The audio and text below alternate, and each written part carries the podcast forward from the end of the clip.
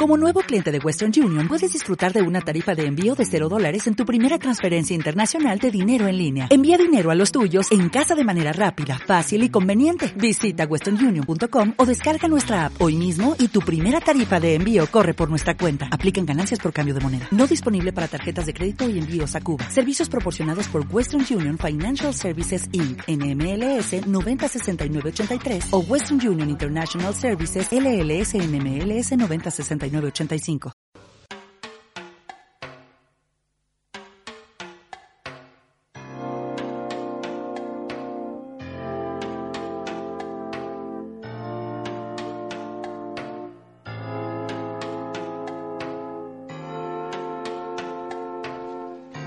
El mono loco fue el que decidió bajar del árbol y hacerse cazador. El cuerdo sigue en el árbol. ¿Sabes? Comiendo plátanos.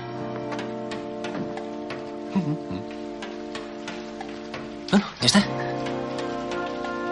¿Eso es todo? ¿Qué más nos hace falta? Oh, algunas páginas con ideas coherentes, un tratamiento. Muy teatralmente apareciste con dos líneas de Peter Pan. Que yo asocio con la tragedia de hacerse mayor, ¿correcto? Sí. Tal vez a partir de ahí podemos encontrar el tema del mono loco, el tema de la película. Sí, pero no es una cuestión de tema. El cine es como un sueño.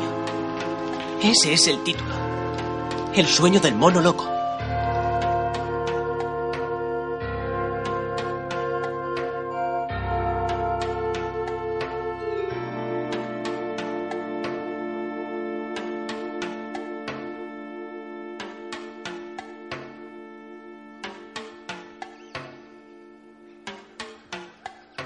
Sucede que me canso de ser hombre.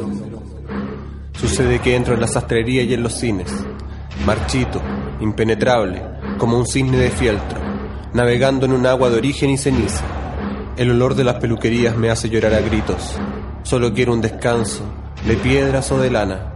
Solo quiero no ver establecimientos ni jardines, ni mercaderías, Ni anteojos. ni ascensores. Sucede que me canso de mis pies y mis uñas, y mi pelo y mi sombra. Sucede que me canso de ser hombre. Sin embargo, sería delicioso asustar a un notario con un lirio cortado, o dar muerte a una monja con un golpe de oreja. Sería bello ir por las calles con un cuchillo verde y dando gritos hasta morir de frío. No quiero seguir siendo raíz en las tinieblas, vacilante, Extendido. tiritando de sueño, hacia abajo, en las tripas mojadas de la tierra, Absorbiendo y pensando. comiendo cada día. No quiero para mí tantas desgracias. No quiero continuar de raíz y de tumba, de subterráneo solo, de bodega con muertos, ateridos, muriendo de pena. Por eso el día lunes arde como el petróleo, cuando me ve llegar con mi cara de cárcel y aúlla en su transcurso como una rueda herida y da pasos de sangre caliente hacia la noche y me empuja a ciertos rincones, a ciertas casas húmedas, a hospitales donde los huesos salen por la ventana, a ciertas zapaterías con olor a vinagre, a calles espantosas como grietas. Hay pájaros de color de azufre y horribles intestinos colgando de las puertas de las casas que odio. Hay dentaduras olvidadas en una cafetera. Hay espejos que debieran haber llorado de vergüenza y espanto. Hay paraguas en todas partes Y venenos. y ombligos. Yo paseo con calma, con ojos, con zapatos, con furia, con olvido. Paso, cruzo oficinas y tiendas de ortopedia y patios donde hay ropas colgadas de un alambre, calzoncillos, toallas y camisas que lloran lentas lágrimas sucias.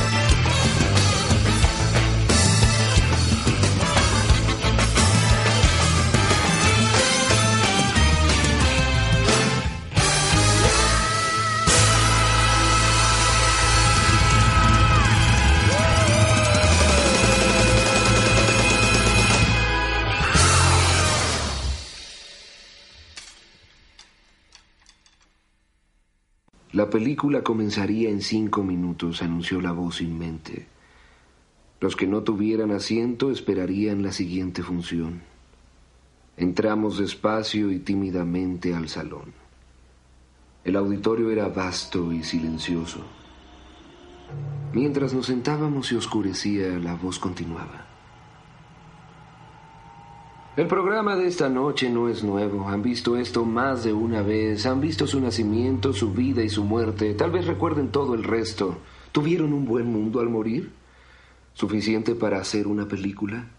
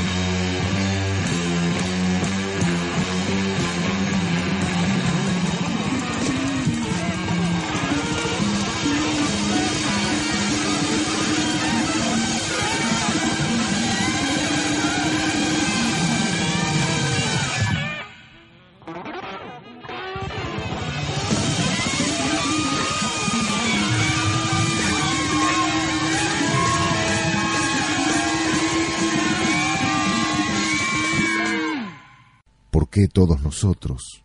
Ahora nada. Sucede que me canso de ser hombre.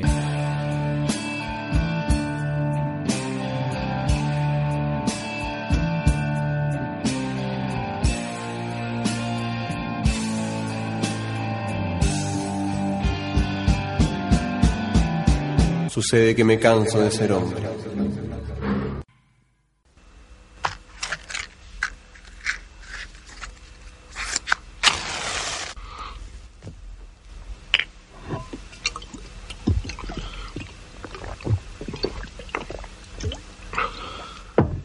¿Están todos adentro? ¿Están todos adentro?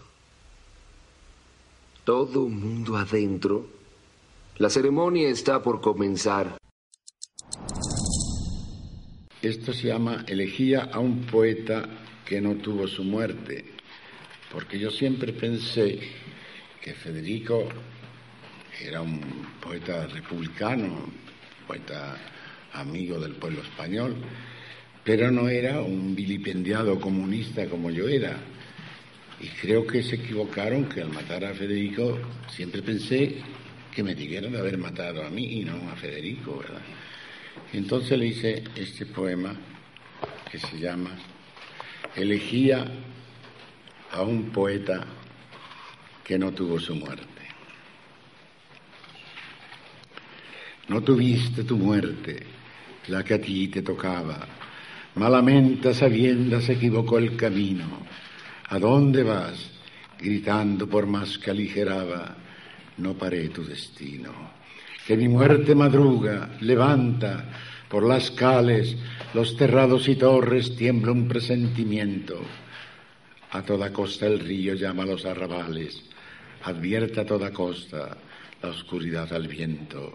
Yo por las islas preso, sin saber que tu muerte te olvidaba, dejando mano libre a la mía. Dolor de haberte visto, dolor, dolor de verte, como yo hubiera estado si me correspondía. Te viste de haber muerto sin llevarte a tu gloria ese horror en los ojos de último fogonazo ante la propia sangre que dobló tu memoria, toda flor y clarísimo corazón sin balazo.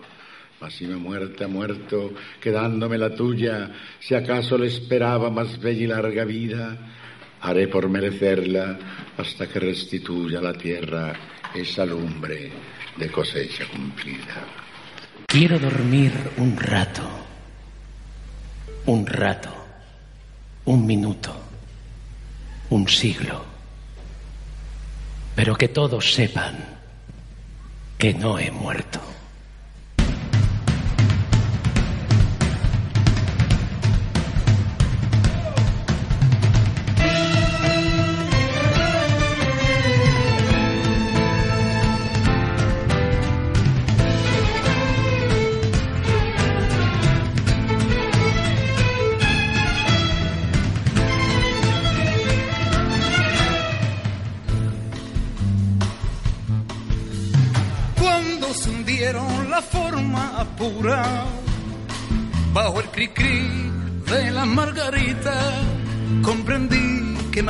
Asesinado. Destrozaron los cafés y los cementerios y, y la iglesia. Abrieron los toneles y armarios, destrozaron tres esqueletos para arrancar su diente de oro y ya no me encontraron, no, no me encontraron,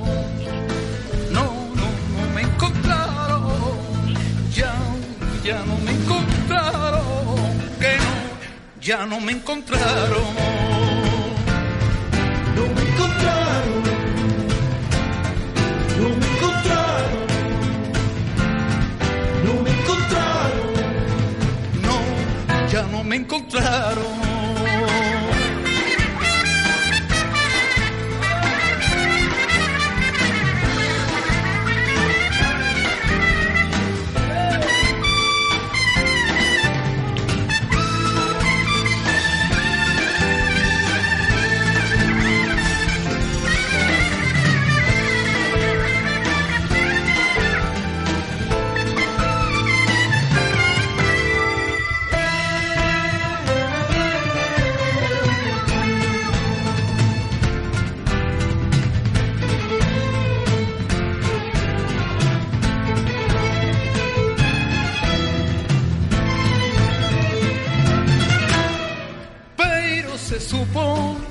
Que la sexta luna huyó,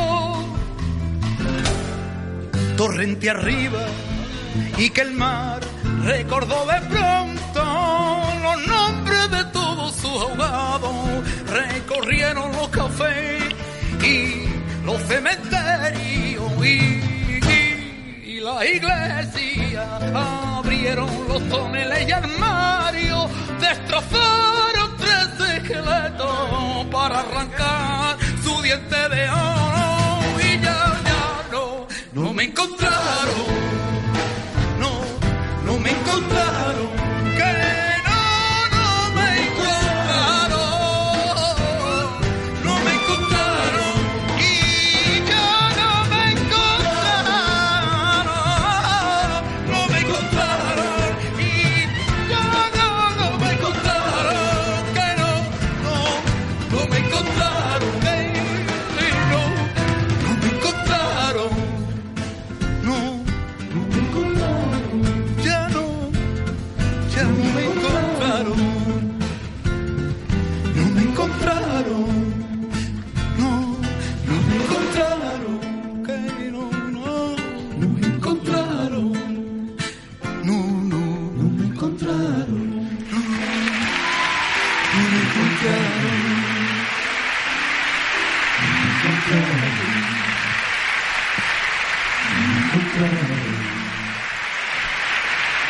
Muchísimas gracias.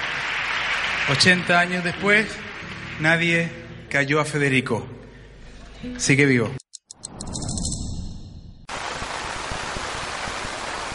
Karina sonrió nerviosa, lo cual no se explicaba por qué, le hacía verse aún más hermosa todavía.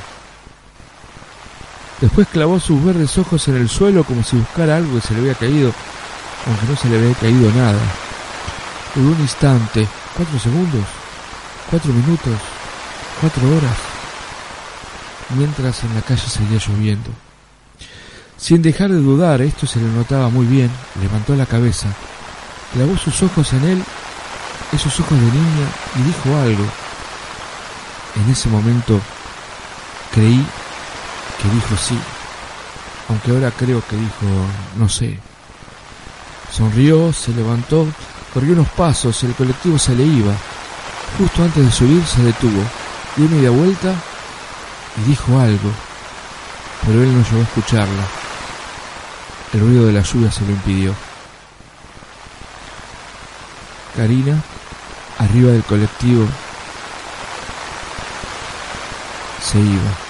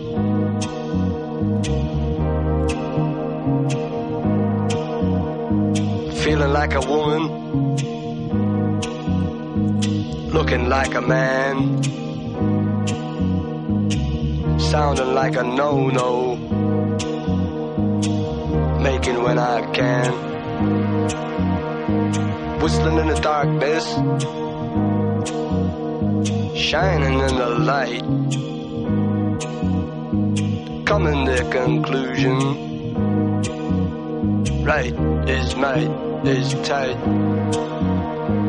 Walking, walking in the rain.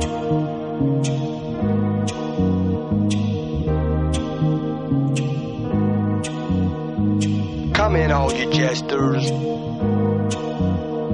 Enter, all you fools. Sit down, no, no.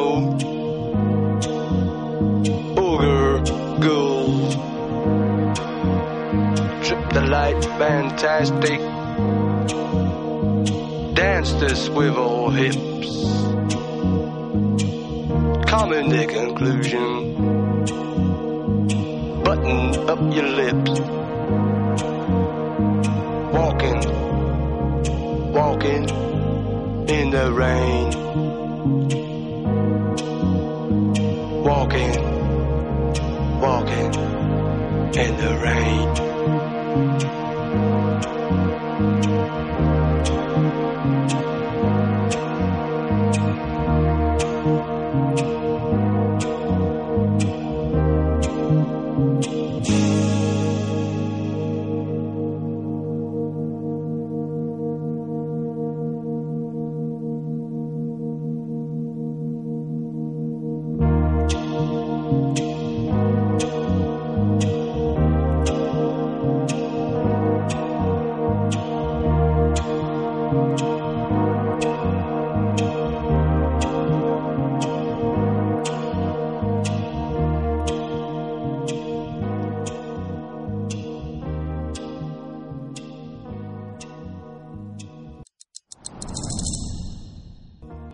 Coche lo dejó en el 4004 de esa calle del noroeste. No habían dado las nueve de la mañana.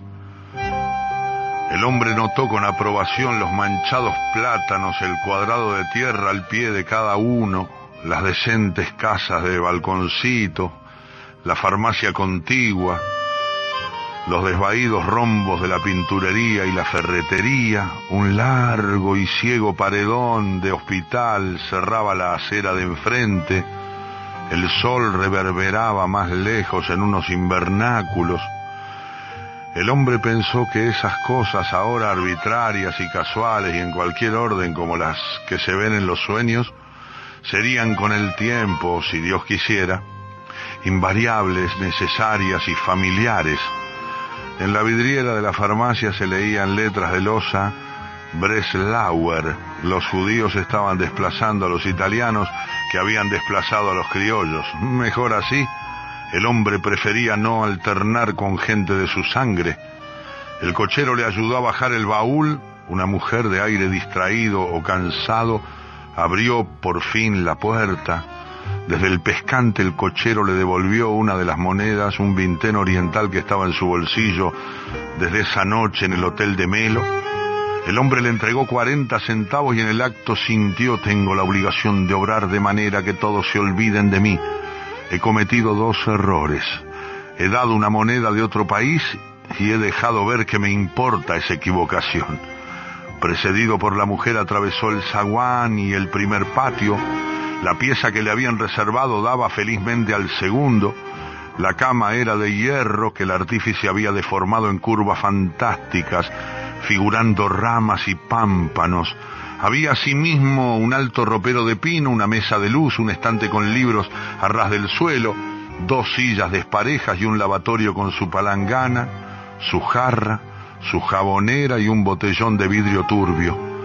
Un mapa de la provincia de Buenos Aires y un crucifijo adornaban las paredes. El papel era carmesí con grandes pavos reales repetidos de cola desplegada. La única puerta daba al patio. Fue necesario variar la colocación de las sillas para dar cabida al baúl. Todo lo aprobó el inquilino. Cuando la mujer le preguntó cómo se llamaba, dijo Villari. No como un desafío secreto, no para mitigar una humillación que en verdad no sentía, sino porque ese nombre lo trabajaba, porque le fue imposible pensar en otro.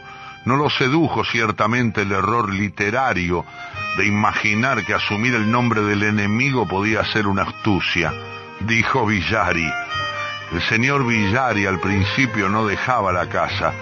Cumplidas unas cuantas semanas dio en salir un rato al oscurecer. Alguna noche entró en el cinematógrafo que había a las tres cuadras. No pasó nunca de la última fila, siempre se levantaba un poco antes del fin de la función. Vio trágicas historias de Lampa, estas sin duda incluían errores, estas sin duda incluían imágenes que también lo eran de su vida anterior. Villari no las advirtió porque la idea de una coincidencia entre el arte y la realidad era ajena a él.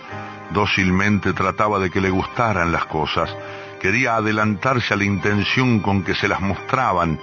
A diferencia de quienes han leído novelas, no se veía nunca a sí mismo como un personaje del arte.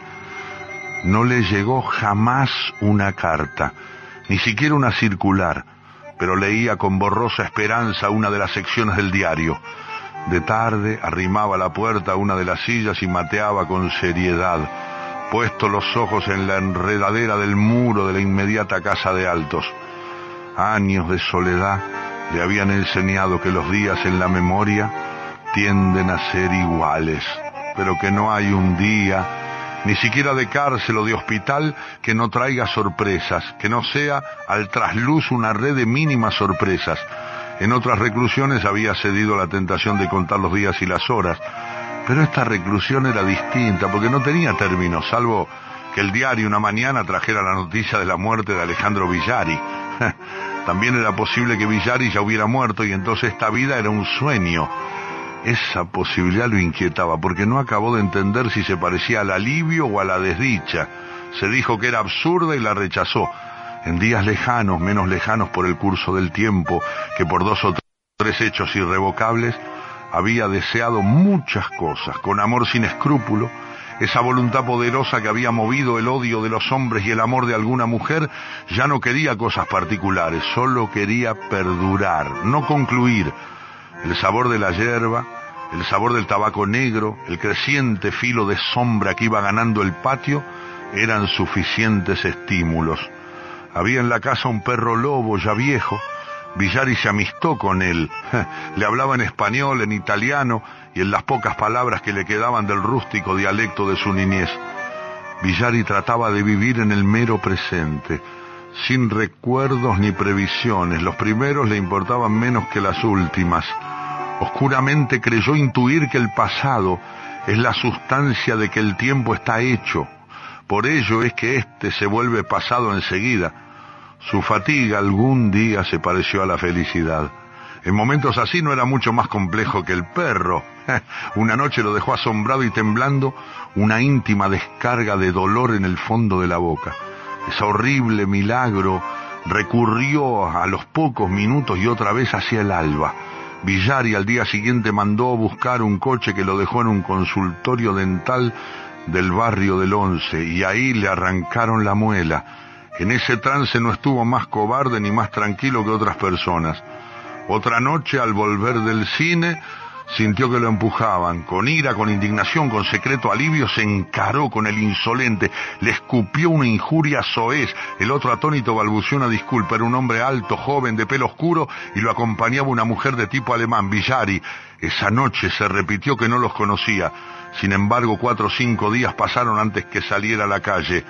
Entre los libros del estante había una divina comedia con el viejo comentario de Andreoli, menos surgido por la curiosidad que por un sentimiento de deber, Villari acometió la lectura de esa obra capital. Antes de comer leía un canto y luego en orden riguroso las notas. No juzgó inverosímiles o excesivas las penas infernales y no pensó que Dante lo hubiera condenado al último círculo donde los dientes de Ugolino roen sin fin la nuca de Ruggieri. Los pavos reales del papel carmesí parecían destinados a alimentar pesadillas terribles, pero el señor Villari no soñó nunca con una glorieta monstruosa hecha de pájaros vivos. En los amaneceres soñaba un sueño de fondo igual y de circunstancias variables. Dos hombres y Villari entraban con revólveres en la pieza y lo agredían al salir del cinematógrafo o eran los tres a un tiempo el desconocido aquel que lo había empujado o lo esperaban tristemente en el patio y parecían no conocerlo. Al fin del sueño le sacaba el revólver del cajón de la inmediata mesa de luz y es verdad que en ese cajón guardaba un revólver y lo descargaba contra los hombres. El estruendo del arma lo despertaba, pero siempre era un sueño y en otro sueño tenía que volver a matarlos una turbia mañana del mes de julio, la presencia de gente desconocida, no el ruido de la puerta cuando lo abrieron, lo despertó. Y altos en la penumbra del cuarto, curiosamente simplificados por la penumbra, siempre los sueños del temor habían sido más claros. vigilantes, inmóviles y pacientes bajo los ojos, como si el peso de las armas los encorvara, Alejandro Villari y un desconocido lo habían alcanzado por fin. Con una seña les pidió que esperaran y se dio vuelta contra la pared como si retomara el sueño. ¿Lo hizo para despertar la misericordia de quienes lo mataron? ¿O porque es menos duro sobrellevar un acontecimiento espantoso que imaginario y aguardarlo sin fin? O, y esto es quizá lo más verosímil, para que los asesinos fueran un sueño, como ya lo habían sido tantas veces en el mismo lugar y a la misma hora. En esa magia estaba Villari cuando lo borró la descarga.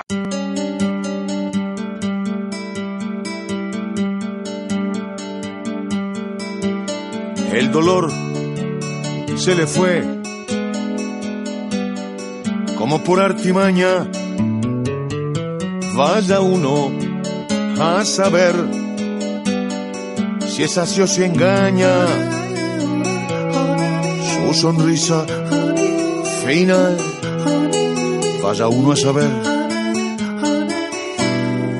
lo que quiso Gauna Dicen que su canción ya estaba cantada.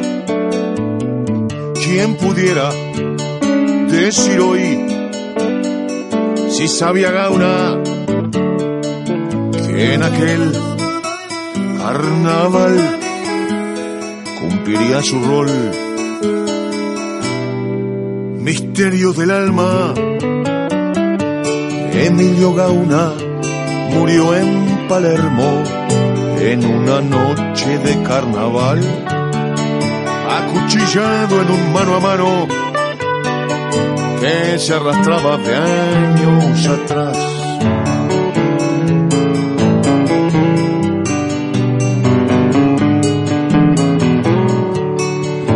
Acuchillado en un mano a mano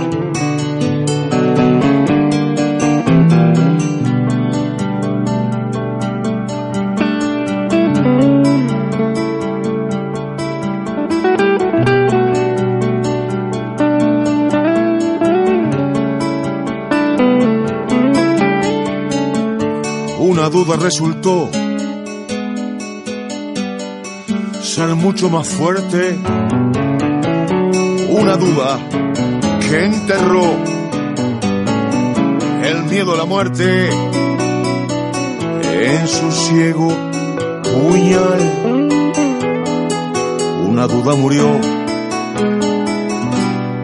en su cuerpo inerte. El valor le llegó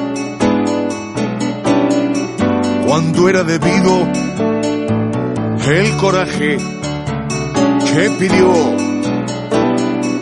le fue concedido encontró a su rival ni perdió ni ganó se marchó tranquilo Emilio Gauna murió en Palermo en una noche de acuchillado en un mano a mano que se arrastraba de años atrás.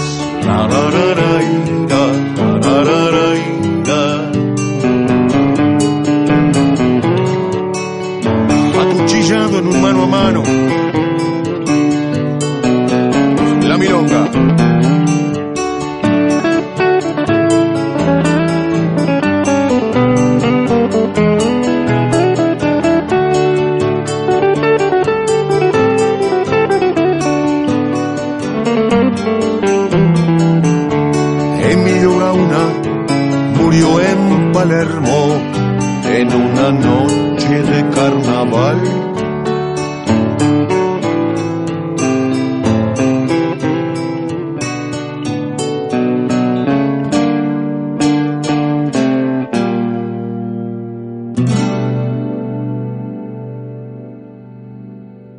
Sucede que me canso de ser hombre.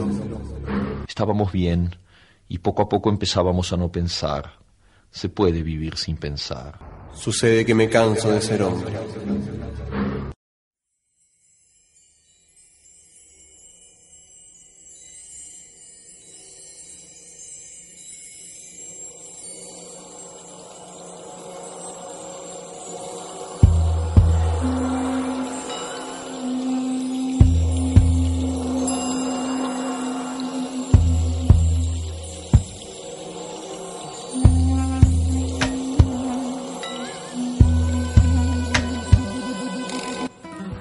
Luz hierve debajo de mis párpados. De un ruiseñor absorto en la ceniza, de sus negras entrañas musicales, surge una tempestad. Desciende el llanto a las antiguas celdas, advierto látigos vivientes y la mirada inmóvil de las bestias, su aguja fría en mi corazón. Todo es presagio. La luz es médula de sombra. Van a morir los insectos en las bujías del amanecer. Así arden en mí los significados.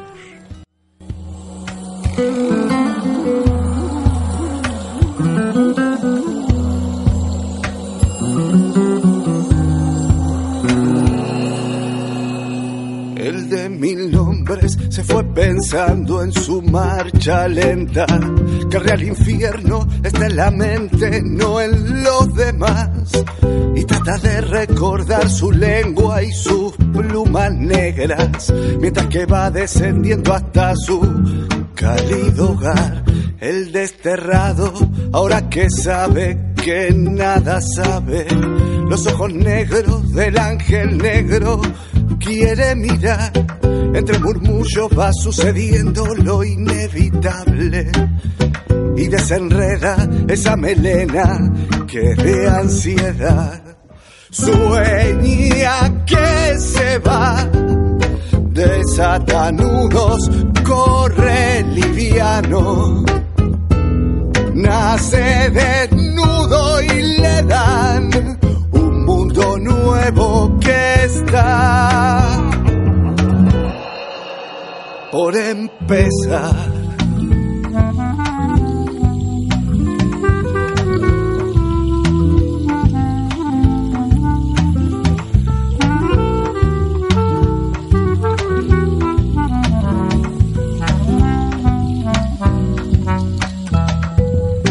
Un remolino de conveniencia, años perdidos, el gusto agrio, el paso firme de la verdad, mientras está subiendo la marea del destino, se despelleja de un cuerpo que no conoce más, parece otro, creo no serlo, miro el camino, iluminándolo la tormenta que ya está acá. Lo agita el viento, no hay más memoria. Y soy un niño arrodillado, vuelto a la vida. Pido al llegar ojos para ver lo que me va a tocar. Calma en las manos, ir sin recuerdo ni ayer lo que tenga que ser, así será.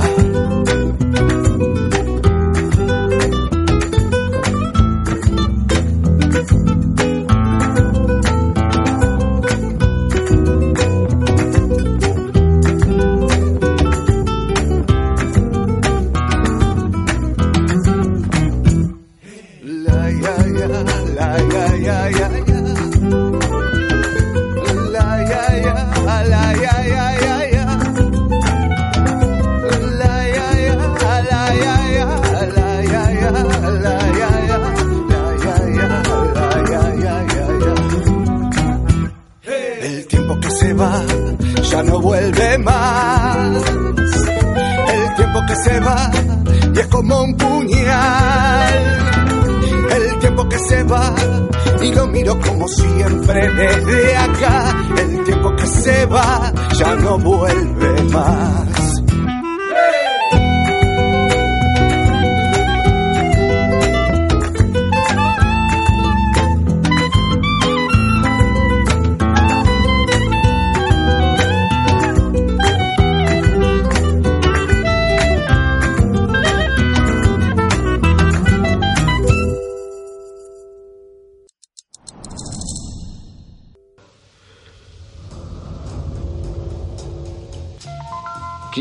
Del dolor del corazón y de la pérdida de Dios, vagando en una noche sin esperanza. Aquí, en este perímetro, no hay estrellas. Aquí estamos petrificados, inmaculados. Acongojado llora con sus dobles dedos y la furia y el odio y el lodo que fue su origen. Las cuerdas de su instrumento, como míseros revólveres o quizás tendones de un dios ebrio, cantan. Y es solo penumbras el despertar de su hora tardía. Y es solo tiniebla el entornar pequeño de sus ojos. El músico está allí, donde el dolor no puede confundirse con los ecos del demonio. El músico es por fin la tenebrosa ansiedad de no volverse loco por el tiempo, la vida que no recuerda nada, el antiguo reloj en el que cayeron las lluvias. Su soplido fresco rechinar del abismo cae, y su cuerpo de quimera y cárceles va ensordeciéndose del cielo y quejándose de la soledad, que pudo por lo menos haber sido incomprensible. Y si así se materializan los pensamientos del músico como cruces que se encuentran acostadas en el vientre, y locas las guirnaldas del verano entierran su pudor y se escucha el sonido. Así fue que el dios de la guerra, desmoronándose, aplastó la luz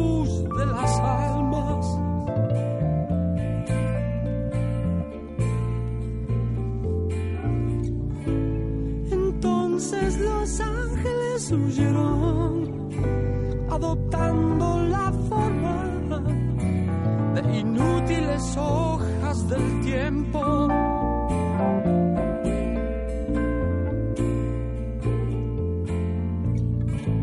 Pero alguno de ellos siempre recuerda las formas del paraíso terreno.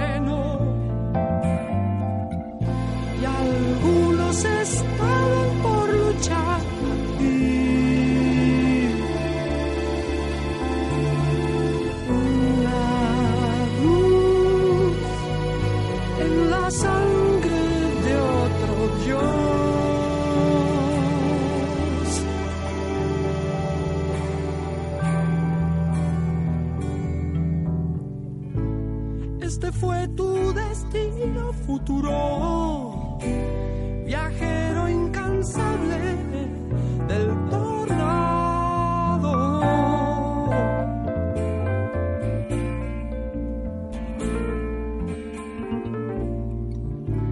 y la luz de tu estrella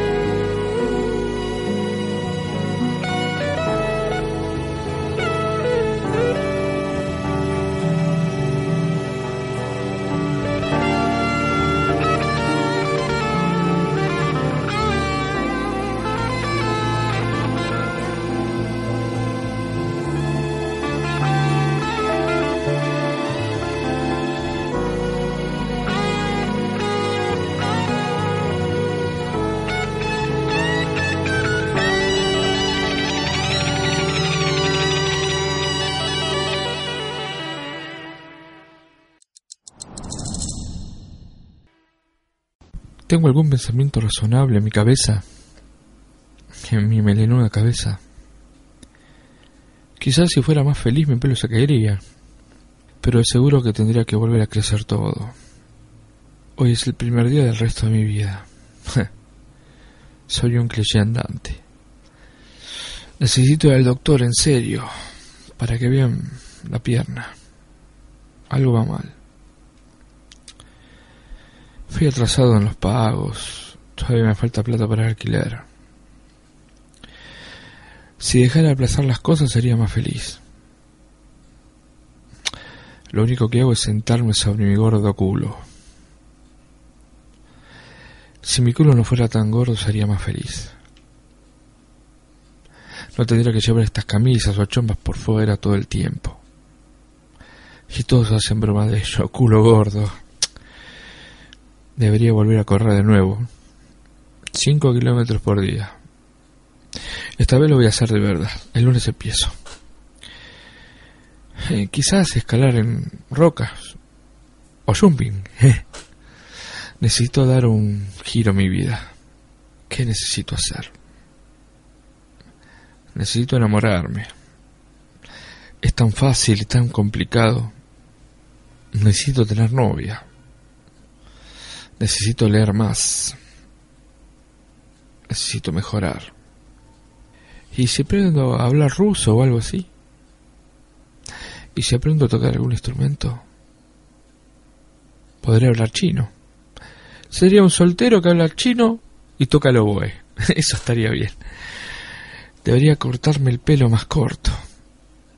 Debería dejar de reírme de mí mismo. Nadie piensa que tengo la cabeza grande. ¿Cómo es eso de patético, no? Solo sea auténtico, seguro de vos mismo. Es eso lo que atrae a las mujeres. Los hombres no tienen por qué ser atractivos. Pero eso, eso no es verdad, especialmente en estos días tanta presión sobre los hombres por parte de las mujeres en estos días. ¿Será por eso que muchos se pasan a la vereda del frente? ¿Por qué debería sentir que tengo que disculparme con la mujer por mi existencia? Quizás es la química de mi cerebro. Quizás sea eso lo que está mal, esa química. Todos los problemas que creo que tengo pueden ser reducidos a un desequilibrio químico de algún tipo de fallada sinapsis. Necesito salir de eso.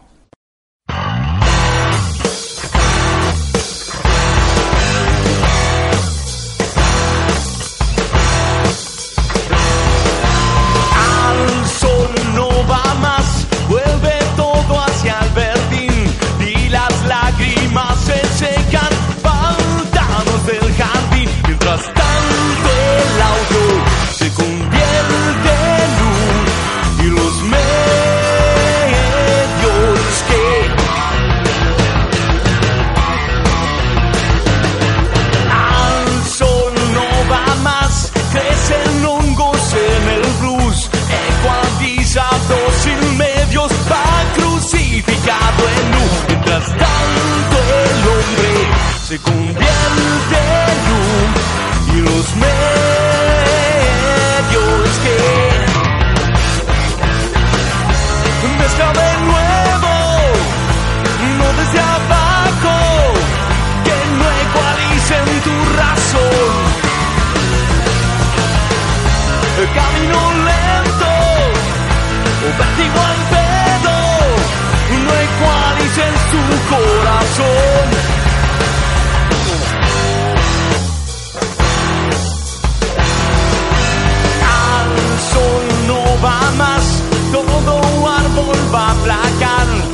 porteros del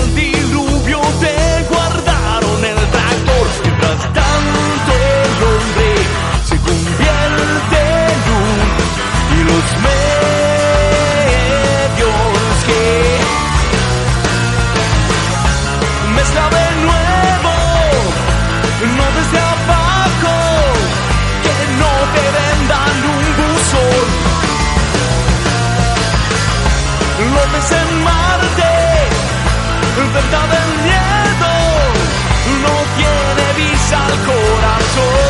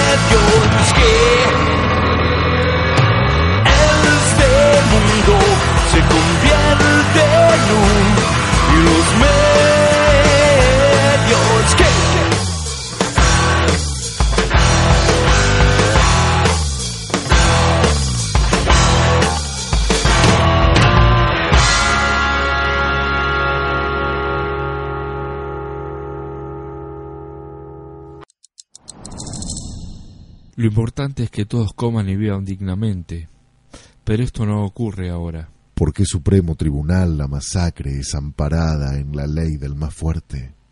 Lo importante es comprender de una manera alegre y terrible que es necesario cambiar todo esto, a no taparse los oídos ni cerrar los ojos. ¿Por qué razón la minoría gobierna para un selecto club de cajas fuertes?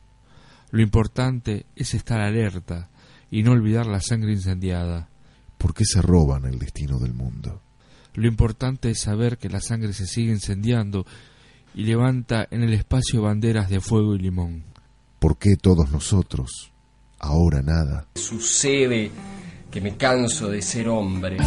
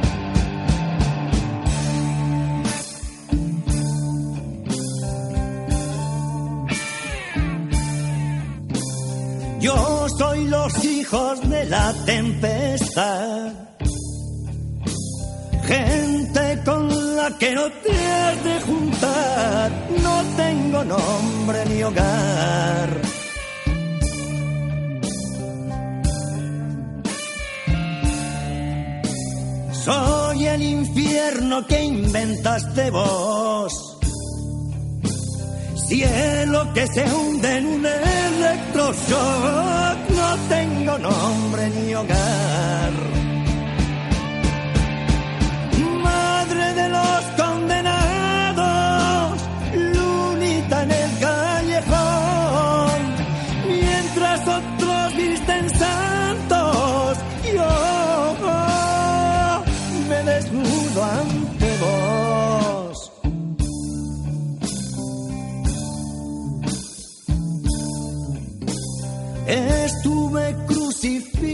En París.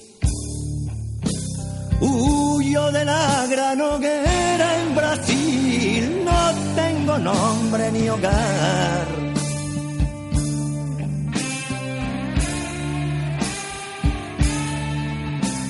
Mi historia no tiene inicio ni fin.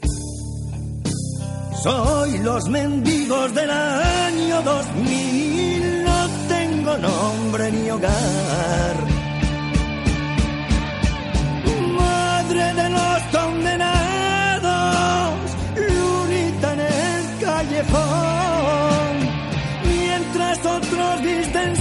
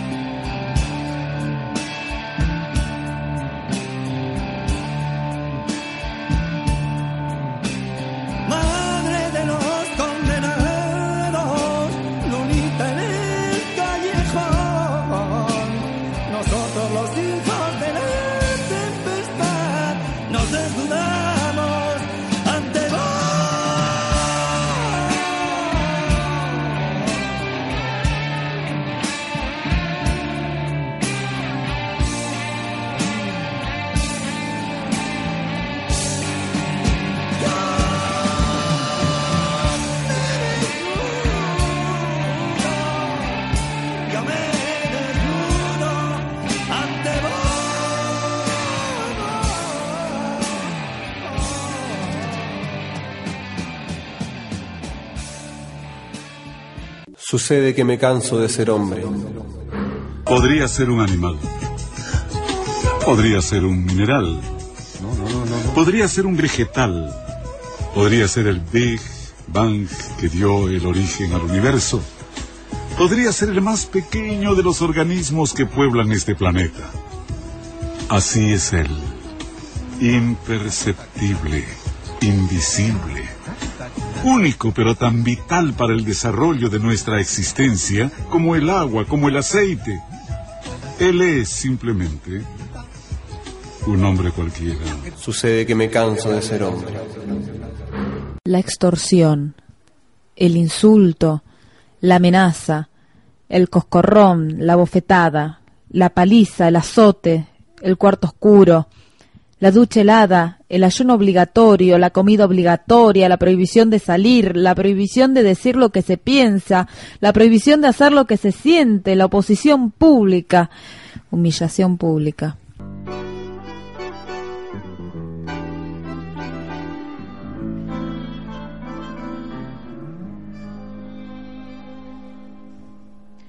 No se puede prohibir, ni se puede negar el derecho a vivir, la razón de soñar. No se puede prohibir el creer ni el crear, ni la tierra excluir, ni la luna ocultar. No se puede prohibir ni una pizca de amor, ni se puede eludir que retoñe la flor ni del alma el vibrar, ni del pulso el latir, ni la vida en su andar. No se pueden prohibir, no se puede prohibir el derecho a pensar, ni se puede impedir la tormenta en el mar. No se puede prohibir que en un vuelo interior un gorrión al partir busque un cielo mejor. No se puede prohibir el impulso vital, ni la gota de miel, ni el granito de sal, ni la gana sin par, ni el deseo sin fin de reír, de llorar. No se pueden prohibir. No se puede prohibir el color tornasol de la tarde al morir en la puesta de sol. No se puede prohibir el afán de cantar y el deber de decir lo que no hay que callar.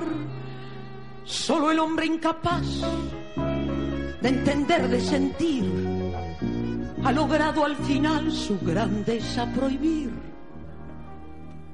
y se niega el sabor y la simple verdad de vivir en amor así y en total libertad Si tuviese el poder de poder decidir, dictaría una ley. Es prohibido prohibir. Yo paseo con calma, con ojos, con zapatos, con furia, con olvido.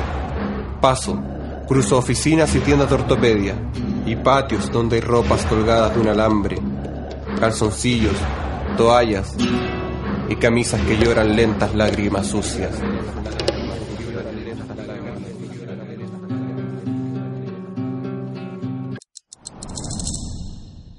Tú también te vas, ¿verdad? ¿Por qué lo dices? Porque tienes carita de adiós. Tanto se me nota. Pues sí. Puede que no volvamos a vernos. No estés tan seguro. Aún nos quedan los sueños. Anoche imaginé un poema. El sueño va sobre el tiempo, flotando como un velero. Nadie puede abrir semillas en el corazón del sueño. Pero ¿cómo puedes saber un poema que imaginé anoche? Tú vienes del futuro, ¿verdad?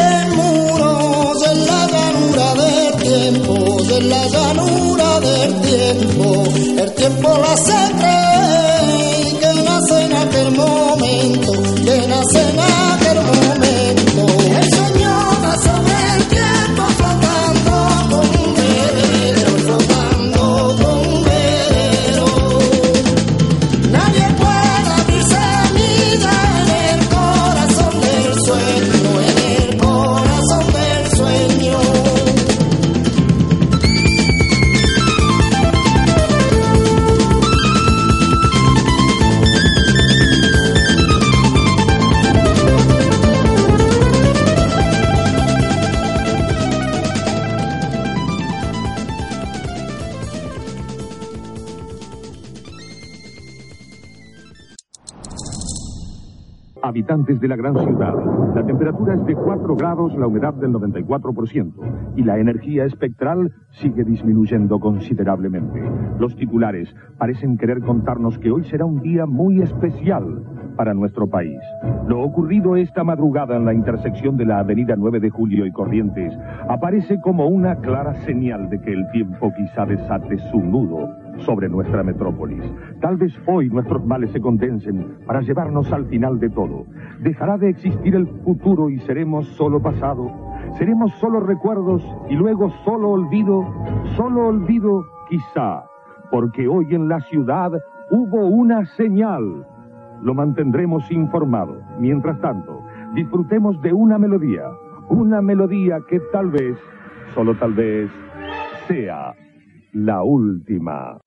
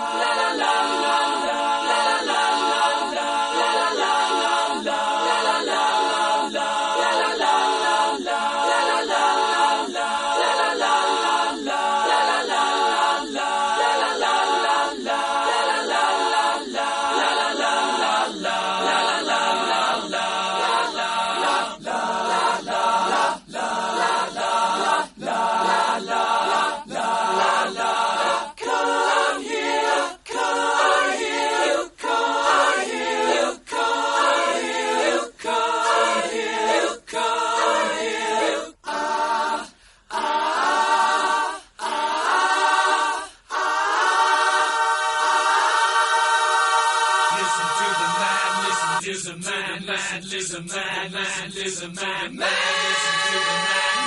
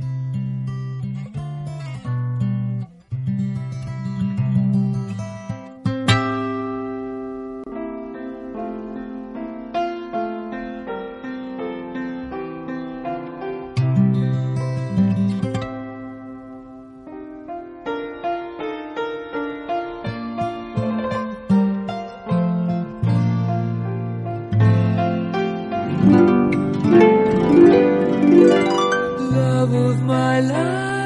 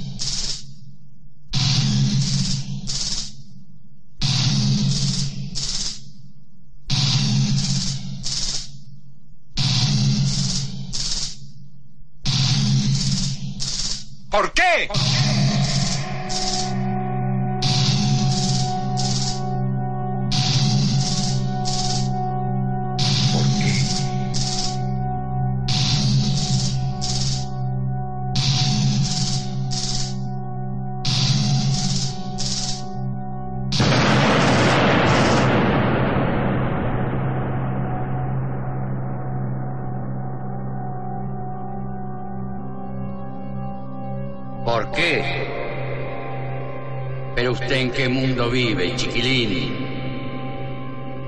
¿No se dio cuenta con quién se estaba metiendo? Esto le pasa por querer hacer las cosas solo. Ahora yo me pregunto, ¿para qué estamos nosotros? ¿Por qué no nos llamó? ¿Pero por qué salieron tan escépticos, carajo? Y ahora, piense que hubiera sido de usted sin nosotros. ¿Sabe lo que es usted? Para mí, para mí usted es un romántico. Ahora se va a su casa, se mete en la cama y se olvida. Después de todo, Aquí no ha pasado fuera de lo común. Peor es lo que vendrá.